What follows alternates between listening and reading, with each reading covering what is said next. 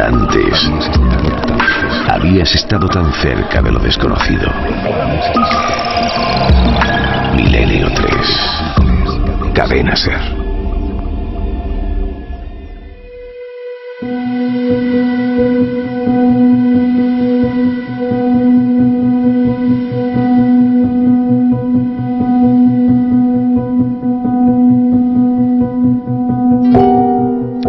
y seis minutos.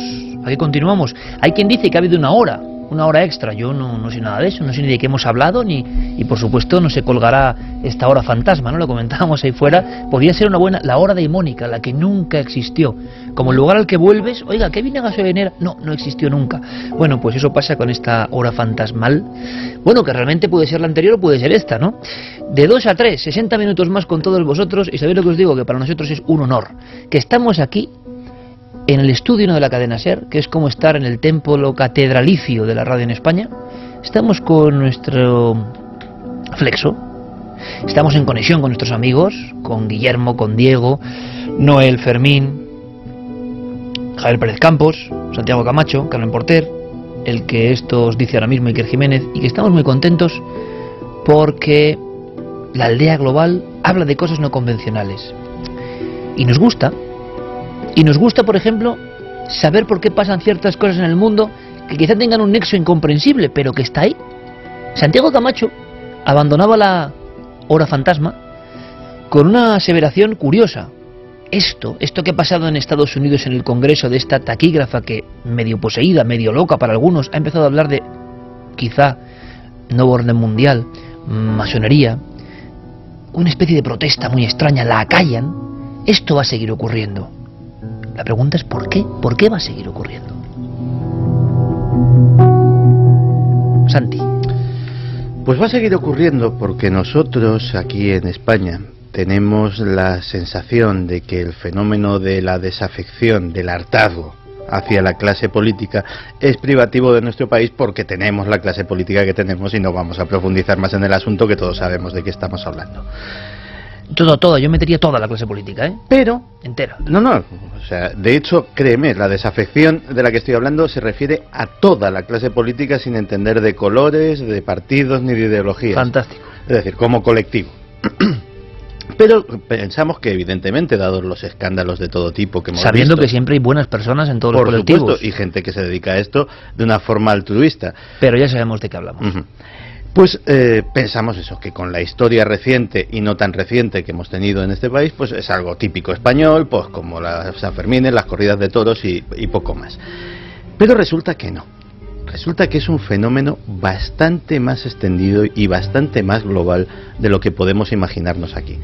En Estados Unidos en concreto, donde eh, la administración Obama eh, está haciendo cosas buenas, una de ellas visto en, en abstracto es esa nueva legislación sobre la salud pública, pero que ha traído, por ejemplo, eh, ese cierre del gobierno por el desacuerdo que ha habido, un cierre larguísimo que ha dejado en la calle a mucha gente durante un par de semanas, que ha provocado que el gasto público y mucha gente que vive del gasto público, eh, suministradores, contratistas, etcétera, etcétera, vean mermados sus recursos, que ha provocado despidos, despidos de verdad, en gente pues de repente el mensaje que llega a la población es, bueno, es que esto es culpa de los políticos.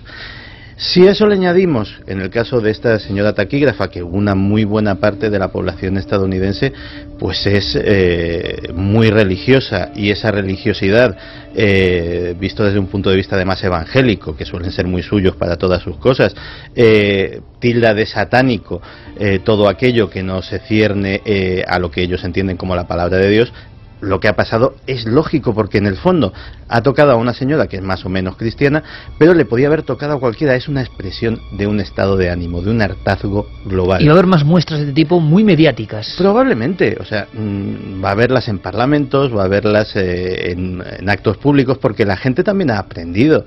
Eh, la gente ha aprendido que eh, lo de las redes sociales está muy bien y puede ser el que más protesta de Twitter y puede ser el más rebelde de Facebook, pero en el fondo eso tiene un impacto limitado. Donde está el impacto es donde está la cámara. Eso, eh, eso que lo han sabido precisamente los políticos tan a menudo, ya lo empieza a saber la gente. Y la gente está empezando a descubrir que si manifiesta ese descontento donde está la cámara, De hecho, todos hemos visto o, todos conocemos, por ejemplo, lo que pasó con el colectivo Femen hace, hace unos días o hace unas semanas. Las Femen eh, se han convertido en maestras de ese manejar donde está la cámara está la atención pública y ahí es donde tengo que protestar. Lo llevan haciendo desde hace años y ahora ha tocado que, suceda en España. Pues eso va calando en la, en la conciencia y dice, bueno, si realmente quiero que se me oiga, si realmente quiero salir en el telediario y que X millones de personas se den cuenta de que no están solas y de que yo también estoy harto y de que podemos hacer algo para cambiarlo, pues yo vaticino que ese tipo de manifestaciones públicas más o menos extempóreas, más o menos inesperadas en cualquier eh, acontecimiento más o menos público se van a, repetir con relativa frecuencia. Voy un poco más allá. Esto sería una cuestión de, bueno, protestas que se están pasando y que todos estamos más acostumbrados a ver. Bien. Yo nunca fui muy... Intento no ser crédulo con muchas cosas, ¿no? Aunque muchas personas puedan pensar que, que lo creo todo. No es una cuestión de creer, es de, bueno, analizar, ver cómo te impacta. Nunca tuve una gran atracción por el asunto del 2012. Pero si analizo lo que va pasando en el mundo desde el 2012, sí que es verdad que parece que hay un mundo nuevo, en diferentes perspectivas, con cosas más luminosas y cosas más sombrías. Pero hagamos una operación de vista atrás. No voy a ir a si los mayas vieron, tenían razón, porque creo que todo eso también está muy manipulado. Pero todos hemos creído, muchos hemos creído, muchos teníamos la sensación, como ocurrió con el cambio de milenio, y fijaos lo que nos vino, y mañana hablamos de eso, del 11S, el inicio de verdad del nuevo milenio, todos pensamos que en el 2012 algo podía ocurrir. No simbólicamente un fin del mundo. Sí simbólicamente, precisamente, cosas. Quizá porque, como decía Santi Camacho, había un tulpa colectivo, estaba en la mente de muchas personas, muchas circunvoluciones cerebrales pensando en lo mismo, en un cambio ha coincidido con una situación económica delicada en España y en parte del mundo. Ha coincidido con extensiones tremendas. Pero si vamos a 2012-2013, nos daremos cuenta de que el mundo se parece poco. Quizá con mayor intensidad que si hacemos entre el 2006 y el 2000. Algunos hablan, y no lo sé, de proceso de aceleración. Si vemos que lo que ayer mismo era noticia ya casi no lo es, que la rapidez de las circunstancias y los acontecimientos nos sobrevuela, que el gran escándalo que invade las páginas, las redes de sociales, los programas, se ha olvidado al día siguiente. Que el hombre estigmatizado que ha dicho no sé qué ha sido vilipendiado o alzado a los altares. Al día siguiente se ha olvidado todo el mundo porque ya hay 100.000 más que quieren ser noticia o que son noticia. Es decir, el proceso de aceleración, el proceso de cambio en el tiempo. ¿Hacia dónde nos llevará esto? ¿Estaba esto escrito en algún lugar? Desde luego es curioso que hablasen del 2012 de tanto tiempo, ¿no? Bueno, mmm, veremos, o quizá es una impresión de estar viviéndolo, y siempre ha ocurrido así, en los 70, en los 80, claro, si vamos por décadas, todas han sido muy tumultuosas, pero da la impresión de que el cambio, sí que es fuerte el cambio que proporciona Internet, a todos los niveles, bueno o malo, el cambio social es muy fuerte, ¿eh? Eh, es un cambio de parámetro inmenso, de proporciones colosales que todavía no podemos ni entender. Pero eso nos permite, por ejemplo, que nos lancéis vuestras preguntas. Antes de eso, Santi, se ha hablado en otro foro muy concreto y también muy mitomizado, o mitificado, mejor dicho, eh, Davos, de los chemtrails. Sí, es muy curioso porque eh, el Foro Económico Mundial de este año se celebró a principios de año, en, eh, en enero, y eh, como todas las reuniones del Foro Económico Mundial, pues dio lugar a una serie de documentos. Esos documentos son muy interesantes, algunos de ellos son muy, muy, muy áridos. Y uno que ha empezado a circular con especial, eh, con especial fuerza en las redes es uno que es de lectura imprescindible. Imprescindible por muchas cosas. Se llama eh, Riesgos Globales del 2013 lo hacen casi todo, lo hacen desde hace ocho años, para ser exactos, todos los años hacen un análisis de cuáles son los mayores riesgos que afronta la humanidad eh, para los próximos años y qué tipo de amenazas nos podemos enfrentar. De hecho, es un, es un documento en el que se aprende muchísimo, te pone los pelos como escarpias, las cosas como son, y en el que se analizan todo tipo de cosas, riesgos económicos, se habla de hasta qué punto puede eh, ser probable que colapse o no colapse el sistema financiero, eh, cambios medioambientales, se habla de, del cambio climático, etcétera, etcétera, de las especies invasivas, de todo ese tipo de cosas. Todo eso en un dossier en el foro de Davos. Todo eso es un dossier maravilloso que pensemos que una, cosa está hecho por y para las personas más poderosas del mundo. Al foro de Davos van jefes de Estado, financieros, eh, políticos, eh, gente que tiene un peso específico. Es, eh, digámoslo así, una especie de grupo Bilderberg, pero mucho más público, mucho más amplio, y desde luego sus reuniones tienen un impacto global. Pues en este, en este documento, que es muy extenso, tiene muchísimas páginas y que y que de verdad yo al que quiera acceder a él le recomiendo es público, o sea, uno va al Foro Económico Mundial a su página web y se puede descargar el PDF. Eh, puede aprender muchísimas cosas de cómo está el mundo. Pues por primera vez aparecen dos cosas que llaman mucho la atención. Una de ellas la has dicho tú, los chemtrails. Y dices, bueno, pero esta gente del Foro Económico Mundial, ¿qué hace hablando de los chemtrails? Pues resulta que dejan caer en uno de los capítulos. Nunca mejor dicho. Lo dejan caer. Que podría haber iniciativas por parte de gobiernos no controlados o incluso de particulares, estaríamos hablando de grandes corporaciones, para hacer proyectos de geoingeniería no autorizados y que esos proyectos de geoingeniería que podrían ser bien intencionados y también dejan caer que se podrían estar esparciendo sustancias sobre la atmósfera, por ejemplo, para evitar el cambio climático y crear una especie de paraguas que refleje parte de la luz del sol y de esta forma minimizar el efecto invernadero, pues puede tener, de ser así, eh, una serie de impactos no, eh, no previstos. Podría eh, alterar de forma no deseada el clima, podrían esas sustancias en el cielo generar daños a la salud de las personas que hay debajo, porque eso luego cae, podrían contaminar. todo esto ha pasado del mundo conspiracional absolutamente marginal a este informe del Foro de Davos. a ser una probabilidad. O sea, se habla del colapso económico mundial, que no tiene por qué pasar, pero que es una probabilidad, y se habla también de esto. Pero es que también se habla de el hallazgo de vida extraterrestre. También por primera vez. Y eso cómo lo, eh, lo digerimos como que fuera un, un riesgo para, eh, para la sociedad o para, o para el planeta. Pues verás, si se descubre vida no inteligente, se descubre vida orgánica en Marte, por poner un ejemplo, habría que ver, las implicaciones que tendría, por ejemplo, en eh, el comercio, en eh, la gente que quisiera aprovechar patentes de ese tipo de vida, en cómo ese tipo de vida se introduciría o no se introduciría en nuestro planeta, en quiénes irían primero, qué estados irían primero, qué carrera espacial eh, se montaría otra vez para llegar los primeros a, recoger en persona, que no fuera una sonda, que no fuera un robot, sino a, a tener exploradores. Pero es que además dicen la posibilidad de, ¿y si es inteligente? entonces los riesgos se multiplican. Riesgos para la ciencia, riesgos para la política, riesgos para la estructura social. ¿Ha dejado un capítulo del dossier a un conspiranoico o qué ha pasado? Pues, eh, no, no, es, es, digamos, un capítulo en el que eh, cogen los riesgos más marginales, pero probables. Ojo, probables. Con lo cual, en ese mismo capítulo, por ejemplo, se habla de las, se habla de algo que es casi de perogrullo, pero que es cierto, que es las implicaciones que tendría, por ejemplo, el envejecimiento de la población y la mayor duración de la vida humana, la ampliación de la esperanza de vida también se hace un desarrollo muy largo. En el fondo es como un pasaporte para el futuro, ¿no? Como un visionado del futuro. Claro, es un pasaporte para el futuro chungo. así, es un pasaporte... Al final, compañeros, lo de los chentres que va a ser verdad. Digamos que... ¿Cómo, se os queda el cuerpo?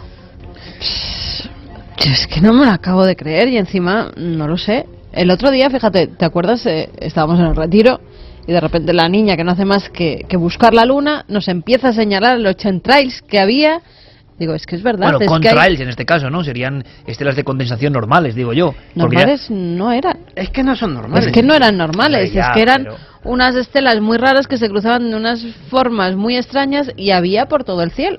No sé. Mira, nosotros estamos investigando el tema ahora mismo en Zamora Sí. y protestas por chemtrails Bueno, y y- daremos toda la información. Y de hecho, Iker, en Zamora eh, ha salido una noticia hace solo dos días en un periódico eh, local que quizá hace unos años no tendría cabida allí, en ese espacio, pero que ahora es un tema que preocupa a la gente y que se está hablando incluso de unas extrañas hebras que se han Sí, sí. descubierto, que están apareciendo y que salen fotografiadas en ese medio. Conoceremos todo con detalle en cuarto milenio, pero bueno, es que es algo como tan de fantasía, porque dices, es que no es muy práctico, no por nada, ¿eh?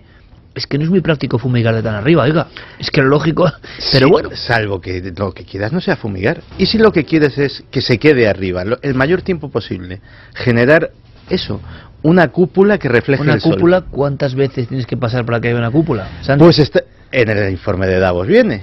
Curiosamente, una flota sorprendentemente pequeña de aviones, sorprendentemente pequeña, podría esparcir cientos de toneladas de nanopartículas, en este caso se habla de azufre, pero también, y hay análisis que lo demuestran, hay partículas de aluminio que son casi eh, omnipresentes en, en todo este tipo de casuística, pues una flota muy pequeña podía literalmente cubrir el planeta, porque el grado de dispersión es muy amplio. Lo que sí en esta parte un poco angustiosa, lo que sí inquieta de verdad, es conocer a algunos científicos y algunas personas que haciendo mediciones cotidianas te cuentan cosas que ponen los pelos de punta, que no sé si se pueden contar. Pero claro, yo a veces pienso, pero si resulta que había X materiales cancerígenos en las casas de todo el mundo y que se sabe que son cancerígenos, no hay que quitarlos, ya, pero ¿cuánto tiempo y cuántas generaciones han estado ahí? Un doctor científico hace poco me decía, yo lo voy a decir, que se le habían puesto los pelos de punta, como he dicho antes, porque con un medidor de frecuencias, no voy a decir exactamente de qué, se había dar un paseo por Madrid. Yo lo voy a contar. No es un aparato para todos los públicos, evidentemente, y pertenece al mundo de lo científico o a las mediciones. Se subió en un autobús y en unos sitios concretos, que no voy a decir cuáles, dijo, bueno, ¿y esto? Vamos a poner que el baremo para la salud es 100. Daba 2.500. Estar mucho tiempo ahí daña la salud a niveles profundos. Pero es que hizo la prueba con otro autobús y con otro y con otro. Del mismo modelo. Y pues pasaba lo mismo. Se cambiaba de asientos y ya no pasaba. Yendo un poco más allá me dijo, voy a seguir haciendo probaturas. Claro, no sé si te dejarán. Pero recordemos casos concretos con la construcción en nuestro país, que uno lo piensa. Estamos atenazados por un montón de enfermedades. Si añadimos a los condicionantes de la vida cotidiana, la alimentación, el aire que respiramos. Pero claro, que las cañerías de determinado tipo sean cancerígenas durante no sé cuánto tiempo, que el asbesto, que las sustancias se componen tal compuesto, uno dice, Puf, no me extraña nada que uno con un medidor de lo que sea salga a Madrid o cualquier capital y se asuste. Y eso no son chemtrails. Te quiero decir, son conspiraciones más de tierra adentro.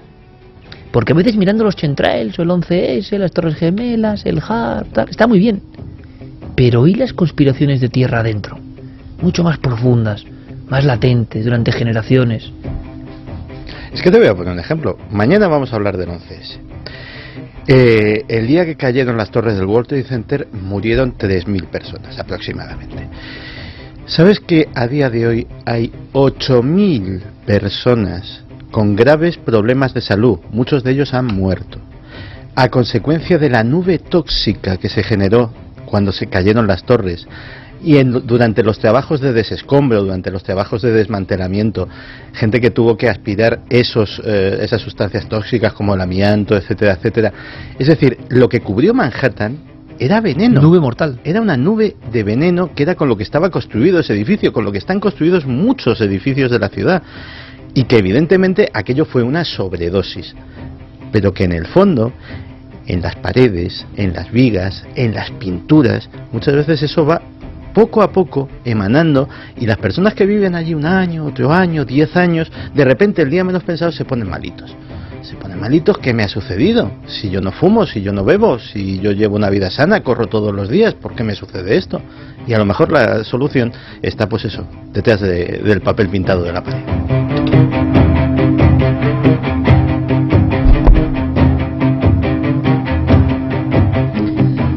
Pues vamos con algunos mensajes. Eh, Constanza Mur dice los Chentrails en Barcelona se ven cada semana varias líneas anchas de duración de más de 5 minutos. Sí, pero que Centrails se supone que tienen sustancias químicas no controladas, que esas estelas lo normal es que sean contrails, o sea, estelas de condensación. Que, que la gente ya... Ya haremos debate sobre Por eso. eso, pero- que yo, yo no lo digo eh, ni a favor ni en contra, pero que el público ha aceptado la palabra chentrail como algo lógico, estela química, chemtrail, Y no es eso lo que vemos por muchas formas que tengan raras, que alguna pueda ser, no lo sé, pero cuando vemos una estela rara, mira un chentrail, no, no, es un contrail, una, est- una estela de condensación del agua en general, por mucho que haya re- rejillas. ¿Tú la sabes distinguir tan fácilmente? Pues ¿Por qué claro. no no, Mira, pues claro, yo no. Lo siento mucho porque... Hombre, no sé qué sustancia hay dentro, pero que, Ah. pero que, que, que un reactor deja la, la hebra y no tiene por qué tener sustancias químicas.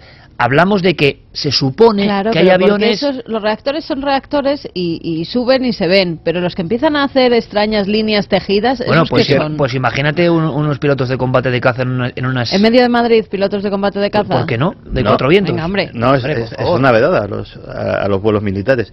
Pero, ¿Así? sí, sí, eh, Claro. verídico. Pues nada. Eh, pero Loncha lateral antes de Sí. empezar con las preguntas. Sí.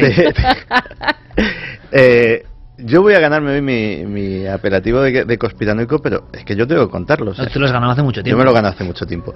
Fíjate que hace mucho mucho tiempo llevamos a, a un Skywatcher, a, a un vigilante del cielo, al programa que dijo una cosa que a mí en aquel, mítica. en aquel momento eh, pues me hizo hasta gracia. Ahora empiezo a estar más de acuerdo con él. ¿eh?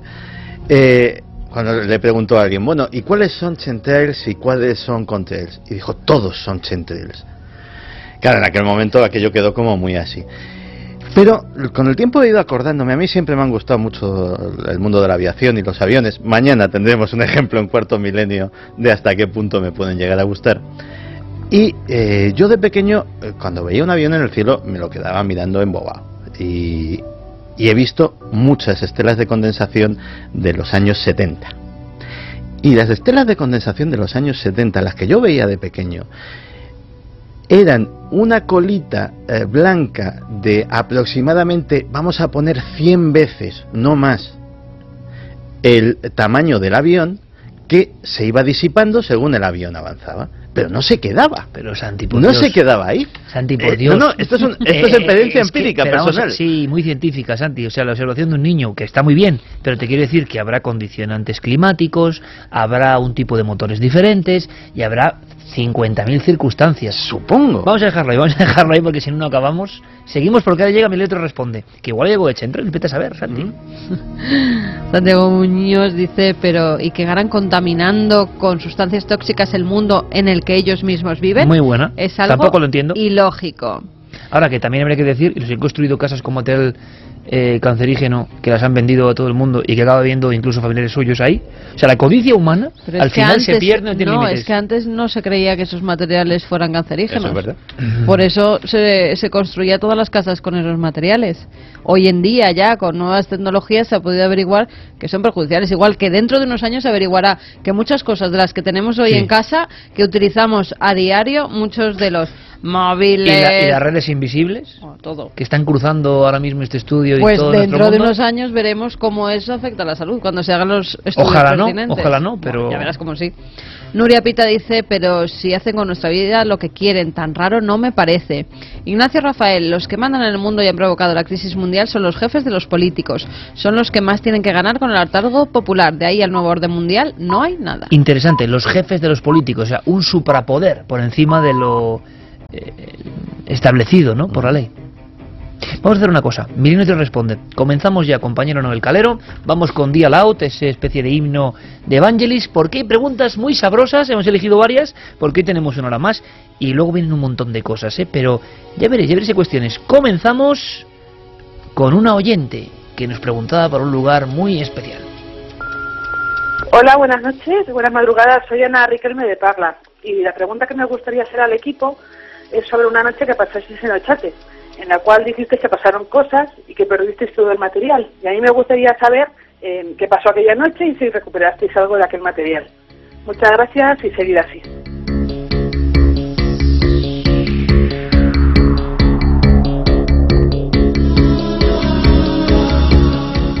Pues esa noche de chate fue como la hora perdida que hemos tenido aquí en Milenio 3. Recuerdo que llevamos eh, una mini radio, es decir, una mesa de mezclas con el técnico de Radio Victoria que nos acompañaba, con los principales testigos que habían vivido cosas en Ochate y que hacía muchísimos años que no hablaban. Muguruza estaba allí, el primero que vio y fotografió cosas extrañas. Miquel Colmenero, que vio figuras. Colmenero, que vio figuras. Roberto Pérez, eh, mítico. Estábamos todos grabando el programa, tuvimos que parar varias veces porque además se escuchaba en un momento dado como una especie de latido de corazón. Ahora, para mí el programa más mítico que yo he hecho nunca. O sea, junto a la Torre de Ochate en la noche, con Muguruza, con Colmenero, con Roberto, con Echazarra, en la noche lo de la Torre. Fue espectacular. Sí, fue espectacular, es verdad. Y nunca se escuchado. Eh, se se creó una intimidad muy especial, salieron a relucir cosas y recuerdos que estaban perdidos en, en la mente de muchos de los testigos y la verdad es que creímos escuchar cosas que realmente ¿Y una foto que hiciste? Sí, una fotografía, es verdad, donde salía una cara extraña en, en, las ruinas que hay, en la, o que había por lo menos en la casa de enfrente de la torre. Es cierto, eh, hice varias fotografías a oscuras, y a la nada. junto a nosotros. Sí, sí, Puede ser una pareidolia, lo que sea, pero era, nos Sí. quedamos ya sorprendidos, ¿no? Sí, parecía, parecía una cara de, de un hombre. Además, se asemejaba con un caso cruento que, que se produjo allí. Bueno, pues grabamos el programa, quedamos todos eh, fascinados de, de las cosas que se habían contado y que yo regresamos al hotel esa noche. Si no recuerdo mal, tú incluso empezaste a escuchar el programa Yo lo escuché en el en hotel, los minidis. en el minidis, y era un programa de verdad. Yo no sé si uno lo mitifica, ¿no? Pero se oía la naturaleza de Ochate hablando ahí, el sonido de la noche, los insectos, el- las chicharras, era una cosa espectacular. Y sobre todo porque esa gente hacía mucho tiempo que no volvía al pueblo muerto y contaban un montón de cosas, ¿no? A la mañana Yo siguiente. decía, qué cogimos- programón, qué programón. cogimos el coche. eh, estaba todo perfectamente metido dentro porque si vas a hacer un programa de radio lo primero que haces es guardar perfectamente los minidiscs, las cámaras, todo iba en una bolsa que además llevábamos de las cámaras, de donde llevamos todo el material para grabar el programa, comprobamos que estaba todo para traerlo a Madrid porque esa era la cosa que se iba a emitir aquí y de repente eh, paramos en una gasolinera a echar gasolina, ni siquiera nos bajamos a tomar nada. Cuando llegamos a Madrid estaban las bolsas, estaba la cámara, estaba tu cuaderno, estaba todo y lo único que faltaban eran los minidiscs. ¿Tú sabes esta historia, Javi? Sí, yo lo había escuchado, pero no tan en profundidad y desde luego es, eh, bueno, pues estamos deseando aún más, yo tengo más ganas todavía de escuchar esa grabación Ojalá perdida. alguien la debe tener en algún lugar, pero sobre todo hay una cosa muy bonita, seguramente es una casualidad, ¿no? Pero ha- han pasado más de 10 años. Yo he pedido un permiso porque sabía que podíamos hacer eso en Ochate. Involucré a Radio Vitoria, nuestro jefe en aquel entonces, el gran Mariano Revilla, consigue todo lo posible para ese desplazamiento, equipo, mesa, y digo, yo te prometo que te voy a traer algo mítico. Una mesa junto a la Torre de Ochate, los grandes protagonistas que recuerdo es que no se habían vuelto a juntar. Una noche de emociones, una noche daimónica, ¿no? Recuerdo que Miquel Colmenero, un empleado de una productora televisiva que tuvo un, un terrorífico encuentro, ¿no? Con dos figuras que avanzaban por el camino, flamígeras, un poco como hemos contado lo de Jung antes, pues de ese tipo. Y el hombre decía, no sé cómo me habéis convencido para volver aquí en la noche, ¿no? Es verdad. Bueno, resulta, imaginad ahora por favor mi cara cuando vuelvo. Y me planto delante de la mesa de Manuel Revilla y me dicen, bueno, ¿qué Iker? Va, el presupuesto aquí, lo cerramos. Eh, claro, siempre mirando las cuestiones de gasto, lo que ha gastado ese programa, ese, ese esfuerzo especial. Tanto empeño que tenías, ¿eh? Has traído el programa que... Y yo callado. Bueno, pues vamos a emitirlo, ¿no? Porque la idea era emitirlo en bloque, todo lo que se grabó esa noche. Y mi explicación, ¿no? No, no, es que no hay programa. O sea, esa es otra parte que un día contaremos, ¿no? Vamos con lo siguiente. Hola, soy David de Barcelona y me gustaría saber sobre la regeneración celular de partes del cuerpo humano. Hace poco vi un reportaje donde un equipo de investigación usaba unos polvos sintetizados a partir de tripa de cerdo que hacían de matriz para las células madre y conseguían regenerar una falange amputada y parte de la zona muscular de la pierna de un herido de guerra. Pues nada, un saludo a todos los funcionarios y muchísimas gracias al equipo por el programa. Gracias a ti, David, por escucharnos. Antes el que ha estado más puesto en todos estos temas con su gran sección hace ya un tiempo visado para el futuro, ¿no? Que en el fondo era una mirada, un pasaporte también para todo lo que estaba por venir y nos quedábamos alucinados porque lo que está por venir es indistinguible de la ciencia ficción. Pues eh, sí, en este aspecto que mencionaba el, el oyente, pues la verdad es que los avances son prácticamente diarios.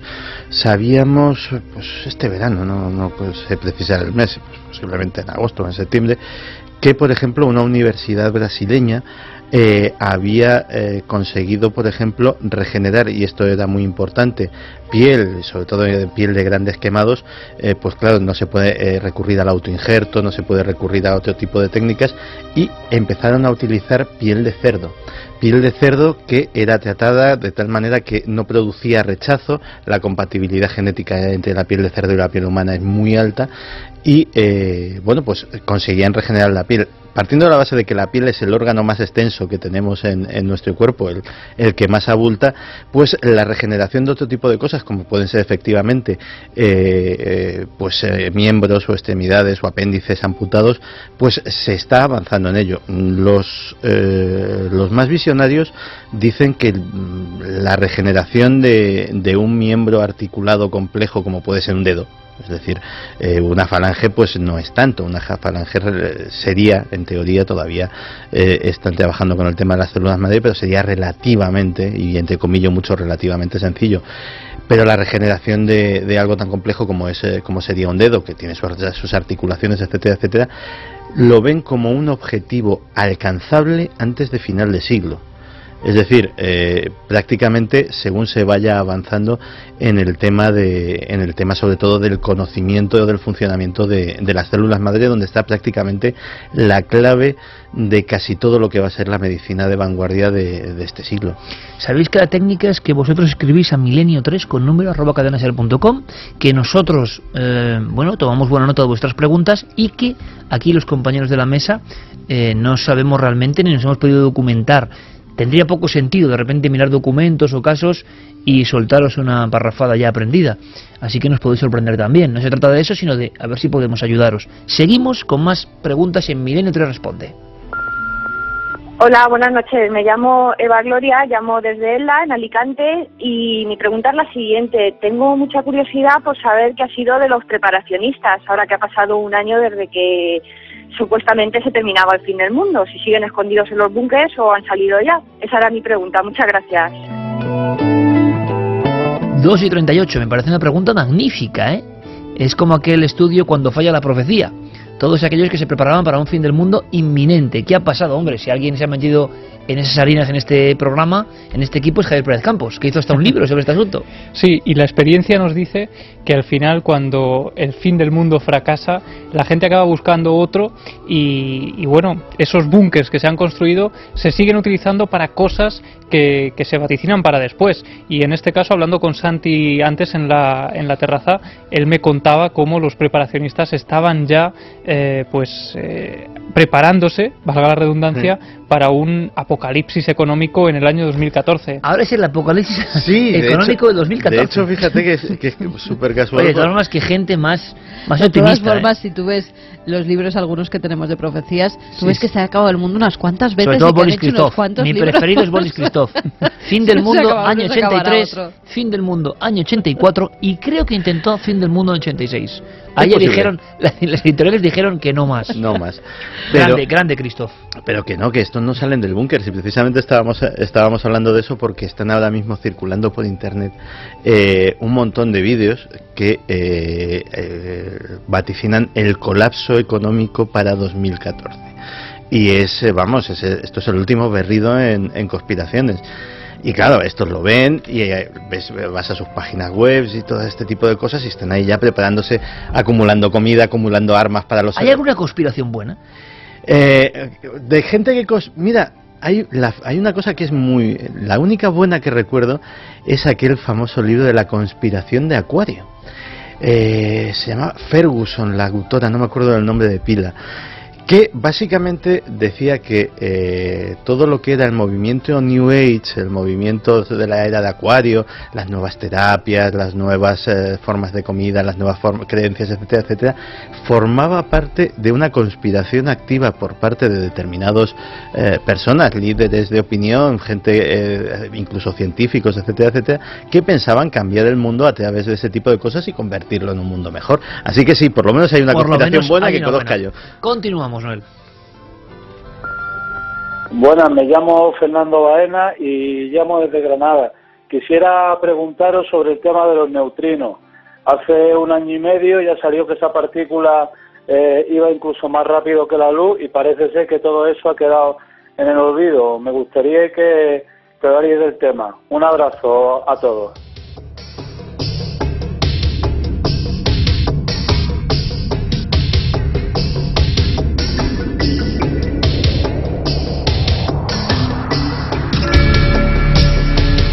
Aquí todos hemos puesto una cara así como que, bueno, los neutrinos fue la gran noticia hace un tiempo, mm. se convirtió en una bomba internacional y no podemos ofrecer grandes informaciones, pero sí algo que por lo menos yo quiero dejar ahí, por si sirve. Es muy extraño. Es muy extraño que un equipo multidisciplinar de 236 científicos haga ese trabajo, publique que han encontrado algo que digamos, doblega todo lo conocido sobre la realidad y que luego se descubra que es un error o no. ¿Se ha determinado exactamente por qué fue el error? ¿Se llegó a decir en el nivel de medición? Fallo mecánico. Fallo mecánico en... Eh, también simplificando mucho en una especie de relé, lógicamente estamos, no estamos hablando de, de, relés de relés como los que conocemos, sino... Es que entonces es poco serio como estamos, ¿eh? eh también hay que reconocer una cosa. Porque cualquier nuevo acontecimiento siempre alguien podrá decir, bueno, ha sido un fallo de algo también hay que reconocer una cosa, los instrumentos para, eh, de medición para medir algo que se mueve más rápido que la luz o incluso a la velocidad de la luz a distancias terrestres, eh, evidentemente tienen que ser de una complejidad y de una sensibilidad brutal. Con lo cual, claro, cualquiera, cualquier mecánico, cualquier informático, cualquiera que trastea con aparatos lo sabe. Cuanto más complejo es un aparato, más posibilidades hay de que se rompa. Pero fijaos, Santi eh, y compañeros, a mí algo que me extraña en el comportamiento de la ciencia y el periodismo en los últimos tiempos. Tenemos el caso de los neutrinos. Bueno, acordaos lo que fue. Aquí dedicamos un programa, hablamos, fue muy emocionante. Acordaos del hombre que dijo que había encontrado pruebas de una madre, de un híbrido de Neandertal y Homo sapiens eh, y que buscaban una madre para engendrar y que luego nosotros fuimos a entrevistarle y nos dejó tirados porque se amedrentó y dijo que el impacto que había producido la noticia le había dejado descuadrado. Dice, hombre, si tú lanzas a los medios esto, el impacto va a ser lo mínimo. Pero acordaros, hace prácticamente cuatro o cinco semanas la noticia de corpúsculos, digamos, extraterrestres en la alta atmósfera. Hablamos con el científico, acordamos una entrevista con él cuando ha dado una rueda de prensa para todo el mundo, se ha publicado en todo el mundo, y el tipo nos suelta, hombre, es que ha sido tal la repercusión que no, que no queremos dar más declaraciones. Y uno dice, oiga usted, como científico, hablamos de científicos, ojo, eh, que aquí no solo son los que hablan de misterios los que se pasan de la raya, de científicos de primer nivel, de universidades de primer nivel en todos estos casos. Si usted publica y lanza un trabajo y lanza una nota de prensa con su nombre y sus firmas diciendo que ha encontrado vida extraterrestre, hombre, algo de impacto tendrá que haber, ¿me comprende usted? Y luego se asustan. Es curioso lo que amedrentan, Y ahora es muy fácil amedrentar a, la gente a través de las redes sociales. En cuanto ven mil, dos mil twitters en los que, pero ¿cómo dice usted eso? De científicos, de sus propios compañeros, ya dicen, ostras, me he pasado, me voy a callar, no vaya a ser que me den por todas partes dentro de la comunidad en la que me muevo. Poco serio poco serio. Es decir, un científico... Mira, si las tuvieras todas consigo, o va para adelante del todo y dice, oiga, es que esto es verdad, o si tiene la mínima duda de que se puede equivocar, es cuando recula. claro, recordemos el caso de la clonación, aquel escándalo en Corea. Recordemos lo de los neutrinos, lo de la madre neandertal para infiltrarle un híbrido y lo de los eh, organismos extraterrestres. Te dejas es demasiado. Te dejas las ruedas de prensa de científicos de la NASA que van a cambiar la historia de la humanidad. ¿Dónde ha quedado? Y luego que se quedan absolutamente en nada. Extraño juego de la... historia de la humanidad. Y se queda tan ancho. La historia de la humanidad. ¿Será que en el ámbito científico han visto que también es muy sencillo eh, dar a conocer un trabajo simplemente con anunciarlo y que muchas financiaciones dependen de ello y que que uno consiga fondos depende de ello? Pero es muy extraño. Han pasado cinco o seis noticias demasiado extrañas. Vamos con lo siguiente.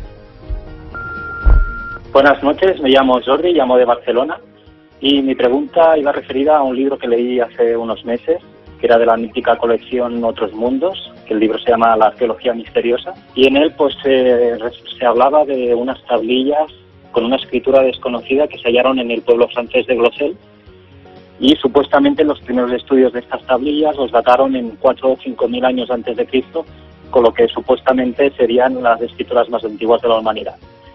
Y mi duda era si esto era un fraude, si era realidad, dónde estaban estas tablillas y si sabías alguna cosa de este asunto. Muchas gracias y un saludo a todo el equipo.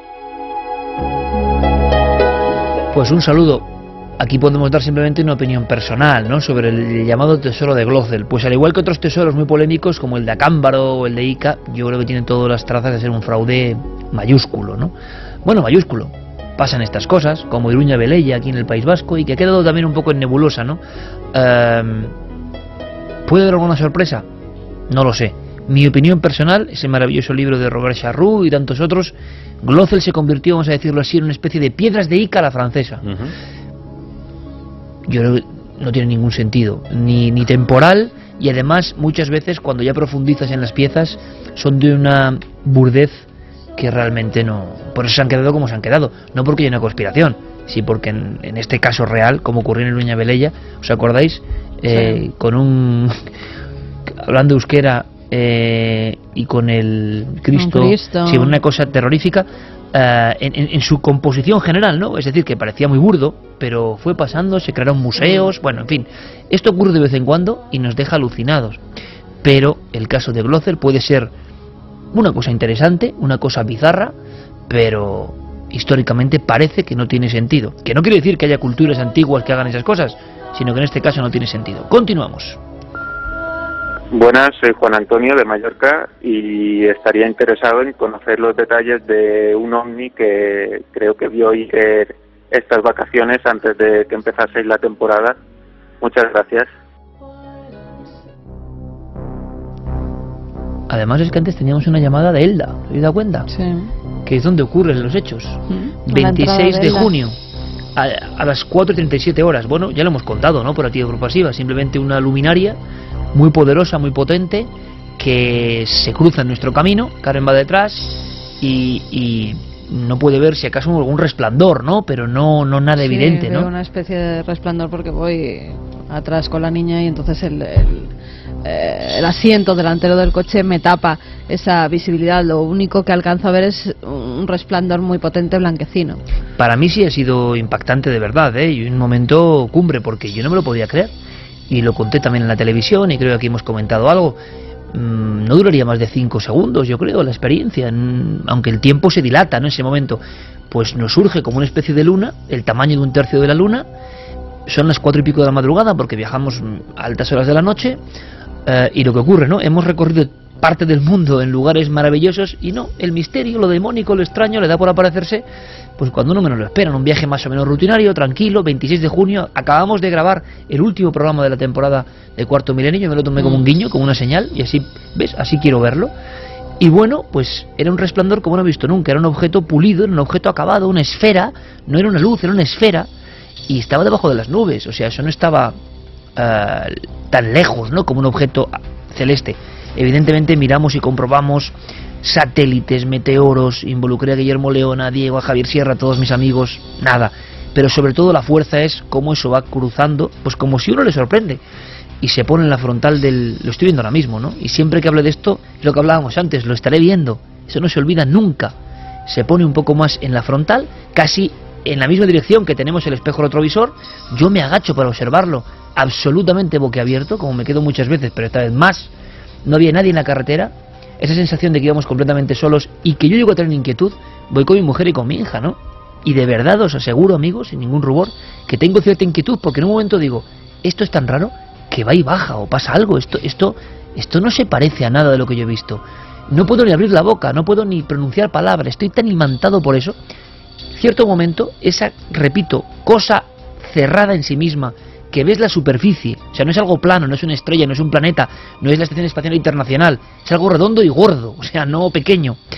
va avanzando, se pone en el frente y yo, me da igual, igual no veo nunca más esto en mi vida, pero me ha valido la pena. Me quedo maravillado, me estoy viendo a mí mismo observándolo y aquello empieza como a coger fuerza, como las imágenes que tenemos todos en la mente de las naves de la ciencia ficción antigua, como si tú lo vieses desde atrás y se encendieran unos motores, aquello coge un impulso tremendo, una fuerza, una intensidad, blanco azulado, y de repente, como yo no he visto en mi vida nada, atraviesa como un cuchillo el cielo y se ha convertido en un punto. Es decir, no está aquí y allá. Yo he visto aviones de combate, hemos visto lanzamiento de misiles, hemos visto satélites, eso no se parece a nada. Y entonces comprendo perfectamente tanta gente que ha visto lo mismo que yo, a diferentes distancias, y que se han quedado maravillados y que no saben cómo entenderlo, ni comprenderlo, ni hablarlo. Pero os tengo preparado una sorpresa. Yo pegué un grito, se lo dije a Carmen, claro, ya desde atrás pudo ver solo eso, está en una visión frontal.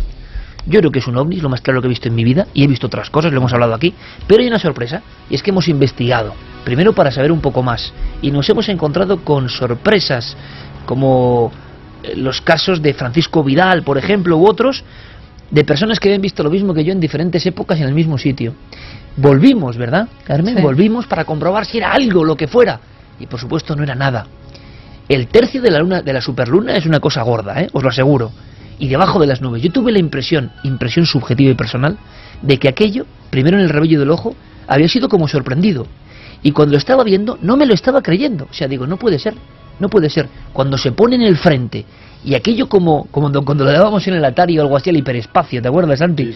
Cuando coge fuerza y. ese fum, ese es algo que si lo has visto una vez en tu vida nunca lo vas a olvidar. Y cuando te viene alguien, no, es que igual era, no, oiga, es que no se parece a nada. Ni la ciencia ficción llega a eso. Es como miles de kilómetros en un segundo. Es una cosa impresionante. Yo la vi. Y he hablado con muchos pilotos y personas que las han visto. Y entonces entiendo que mi lenguaje, para no, para no llegar a entenderlo, es el mismo que el suyo. Esa especie de impotencia.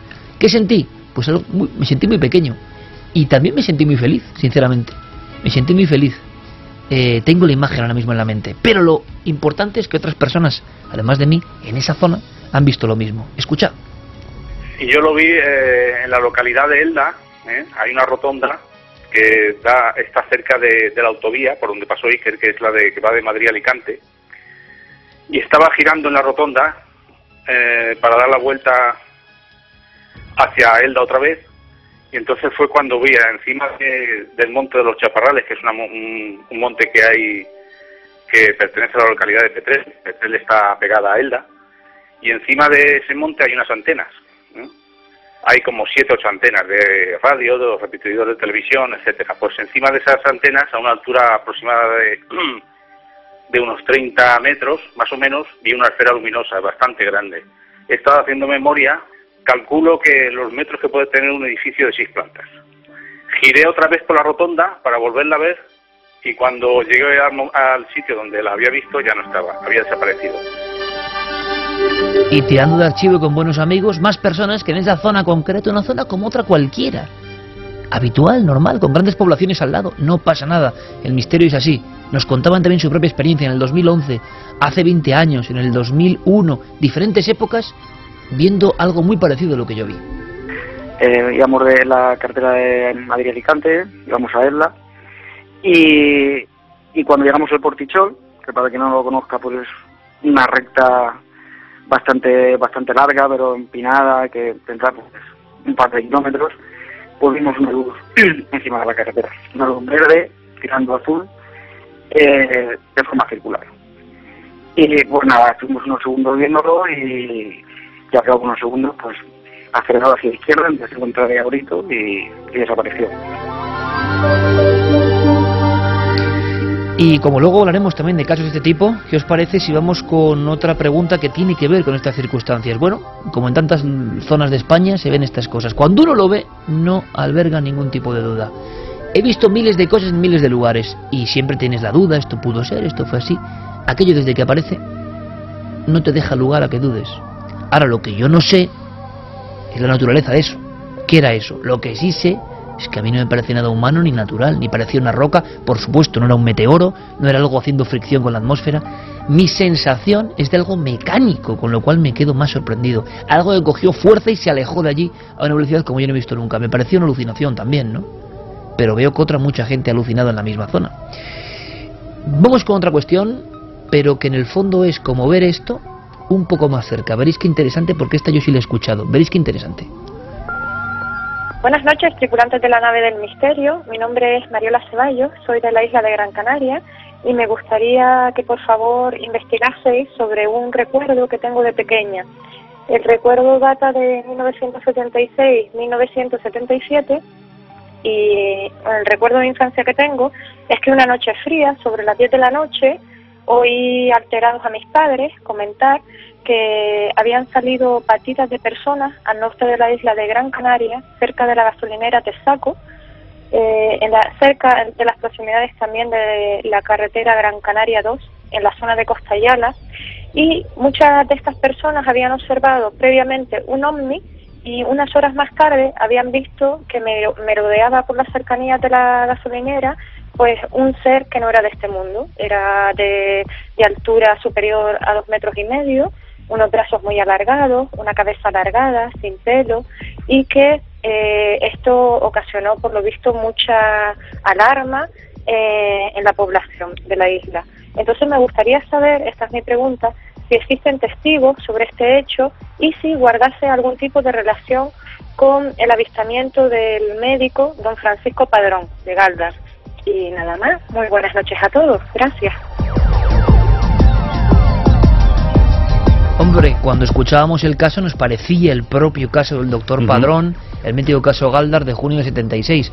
Pero ojo, porque como ya registró allí nuestro compañero Pablo Villarrubia, hubo otras muchas personas, no me cuadro de que fuese una noche fría, en junio en Gran Canaria, no creo que fuese, igual son otros casos, ¿no? De esa época, pero se habló de, que aquel objeto misterioso que fue investigado por los militares llegó a tomar tierra, calcinó un campo donde había cebollas plantadas y se habla de otras personas que desde diferentes perspectivas vieron estos seres evidentemente daimónicos, terroríficos, también gigantescos, envueltos de un halo que algunos determinaron que era un cristal, era una gran esfera, una nebulosa. ¿Puede ser el mismo caso o no? Yo aquí tengo mis dudas. Eh, no lo sé porque el caso Galdar en concreto no es eh, una cosa en la que haya profundizado muchísimo. Yo lo que me estaba preguntando... La descripción es idéntica, ¿eh? Sí, a lo sí. que vieron los militares. No, no, y he visto los dibujos y, y me estaban viniendo esos dibujos a, a la mente. Eh, lo que me estaba preguntando es por qué, sea el mismo caso, ¿no? ¿Por qué esas cosas pasaban en los 70 y ahora ya no pasan? Es una gran pregunta. O sea, se siguen viendo Porque ovnis. ahora miramos el iPad en vez de mirar al cielo. No, no, pero me refiero Yo creo que en en algunas concreto a lo de los siguen pasando, humanoides. ¿eh? siguen pasando, ¿eh? Lo que pasa que no es fácil que lleguen a los medios. Eso también es verdad. Siguen pasando, pero no hay un eco en los medios favorable como entonces, ¿no? Eso sí, casos había un montón. Y se han registrado casos más modernos de humanoides. Acuérdate, Santi. eh, a final del 2012, con los chicos de Dinazara, los chicos Ah, del bueno. Monte Avantos y varios otros casos tuvimos, ¿no? Mm. Lo que pasa que Y quizá el de impacto de, una portada no es lo y mismo. la de ¿no? casos que llegan cada semana, ¿eh? De Todas este las semanas llega algún Claro. caso, lo que pasa que es muy difícil luego poder comprobarlo o que te hablen para, para luego- la tele o para la radio. Es complicado, pero sí, esas lo que es verdad se es siguen que produciendo. lo que es ¿eh? verdad es que fue una década muy prodigiosa para esto y habría que pensar si también la mente colectiva estaba llamando invocando a estas figuras de alguna forma ¿no? Bueno, a lo mejor también es que tenemos nosotros un sesgo, que también esos casos míticos que hemos leído decenas de veces en decenas de libros, que todos conocemos las mismas fotos, los mismos dibujos, que tú y yo nos, nos hemos criado con ellos, Sí, sí. o sea, los hemos visto de pequeños. pero Santi en caso hay mucha gente que ahora tú in- interrogas y te, te cuentan tu, su caso increíble cercano de este nivel y cuando preguntas dónde, cuándo ocurrió fue en esa época esa época que podríamos conjeturar mucho, muy especial para todos los españoles, Sí. de una gran intensidad emocional, ¿tendrá que ver algo? No lo sabemos, pero ahí se produjeron los grandes casos cercanos impresionantes. Algunos siguen ocurriendo y estamos peleando porque sea digno contarlo. Bueno, lo que contamos después de las noticias es muy interesante. Algo en Estados Unidos que tiene que ver con casas que os puede gustar, sorprendente como poco, y un montón de secciones que vienen, ya las conocéis, habituales. Un montón de información, ahora mismo seguimos en Milenio 3.